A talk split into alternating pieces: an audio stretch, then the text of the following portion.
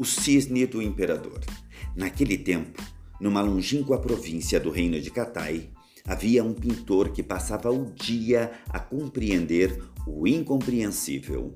A cidadezinha que ele habitava estava tão frequentemente perdida nas brumas que se contava que os cães ladravam quando viam o sol. Essas nuvens densas insistentes encobriam literalmente a paisagem, não deixando subsistir nada a não ser as linhas de força, as curvas de uma colina, o som do nada, uma passarela de madeira que levava de nenhuma parte a lugar nenhum.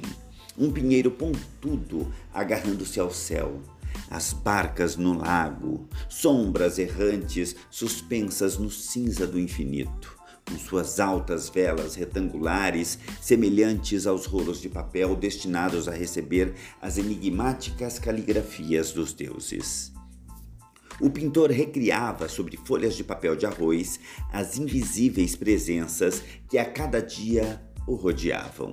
Sua destreza com o pincel tornara-se tal que ele era capaz de representar lagos, rochedos, pássaros e montanhas com poucos movimentos da mão. Mudas de admiração, as pessoas da cidadezinha assistiam àquela transmutação mágica do vazio e da matéria.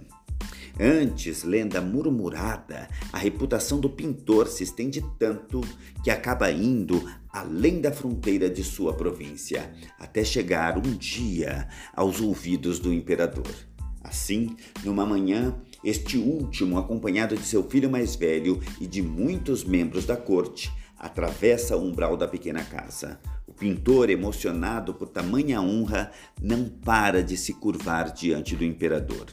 Este lhe declara: Dizem que você é o melhor pintor do meu império e quero ter certeza disso. Peço-lhe para me desenhar um cisne, o mais belo cisne já visto por um olho humano. Pois não, senhor, responde humildemente o artista. De quanto tempo você precisará? Dez anos, senhor. Responde com simplicidade o pintor. Dez anos para pintar um belo cisne, senhor. Está bem. Esperarei e voltarei daqui a dez anos exatos. O imperador se afasta com os nobres e desaparecem no nevoeiro. Dez anos se passaram. No dia combinado, o imperador chega à casa do pintor com sua escolta. Vim buscar o meu cisne. Onde está ele? O pintor vai pegar uma grande folha de papel de arroz, toda branca. Ele medita um instante em silêncio, depois molha o pincel na tinta e então, sob os olhos maravilhados do imperador, desenha em alguns traços um cisne de tal beleza que o soberano, realmente comovido, deixa escapar uma exclamação de pura admiração.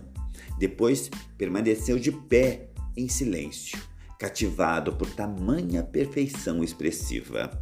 Por fim, ele se volta para o pintor.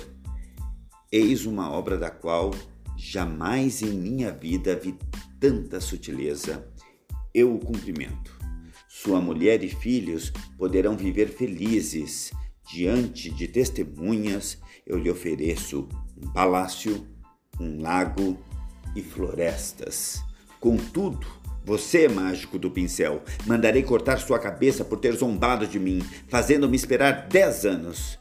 Enquanto o pintor, sem dizer nada, se deixa prender diante de sua família em lágrimas, o filho do imperador, cuja curiosidade o levara aos celeiros de arroz da pobre fazenda, grita: Pai, Pai, venha ver, venha depressa.